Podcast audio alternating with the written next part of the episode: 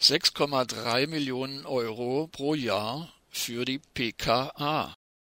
Zitat In Gorleben wird Geld verbrannt. Der Rückbau der sogenannten Pilotkonditionierungsanlage PKA in Gorleben lässt auf sich warten.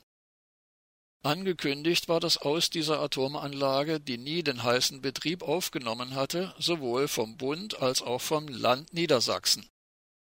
Auch die Betreiberfirma, die bundeseigene Gesellschaft zur Zwischenlagerung BGZ, hatte angekündigt, dass die PKA abgerissen werden solle.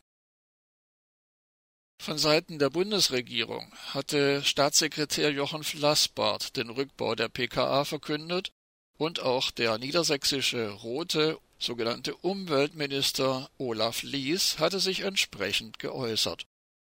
Geplant war die PKA ursprünglich, um das Problem zu lösen, wie der radioaktive Atommüll aus den Castor-Behältern in Pollux-Behälter umgefüllt werden kann. 113 solche Castor-Behälter stehen in der oberirdischen Halle direkt neben der PKA.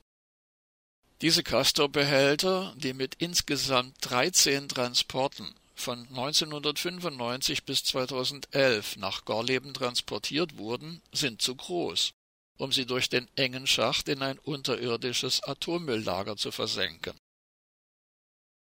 Die pKa bietet zudem die Funktion einer sogenannten heißen Zelle. Es wäre jedoch völlig unsinnig, die pKa für die Behandlung des hochradioaktiven Atommülls vor der Einlagerung in ein unterirdisches Lager vorzuhalten.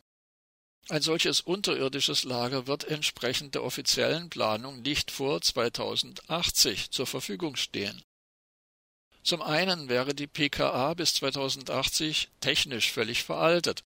Außerdem ist sie lediglich für einen Jahresdurchsatz von 35 Tonnen ausgelegt.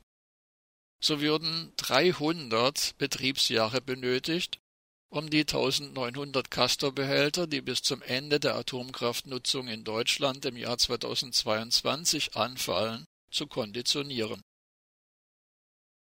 Auf Nachfrage bei der BGZ erhielt die Bürgerinitiative Umweltschutz Lüchow-Dannenberg nun die Antwort, der Abriss werde 2026 beginnen. Das wollen die Atomkraftgegnerinnen und Gegner im Wendland so nicht hinnehmen. Denn weil die PKA bisher nicht aus dem Atomrecht entlassen wurde, finden auch weiter regelmäßig Überprüfungen der Anlagensysteme statt. Diese verschlingen jährlich, nach Auskunft der BGZ, 6,3 Millionen Euro. Zitat Wir fragen uns, warum Bund und Land nicht Tempo beim Rückbau der PKA machen zumal das Geld, das aus dem Entsorgungsfonds genommen wird, einfach nur verbrannt wird, weil es nicht vorangeht.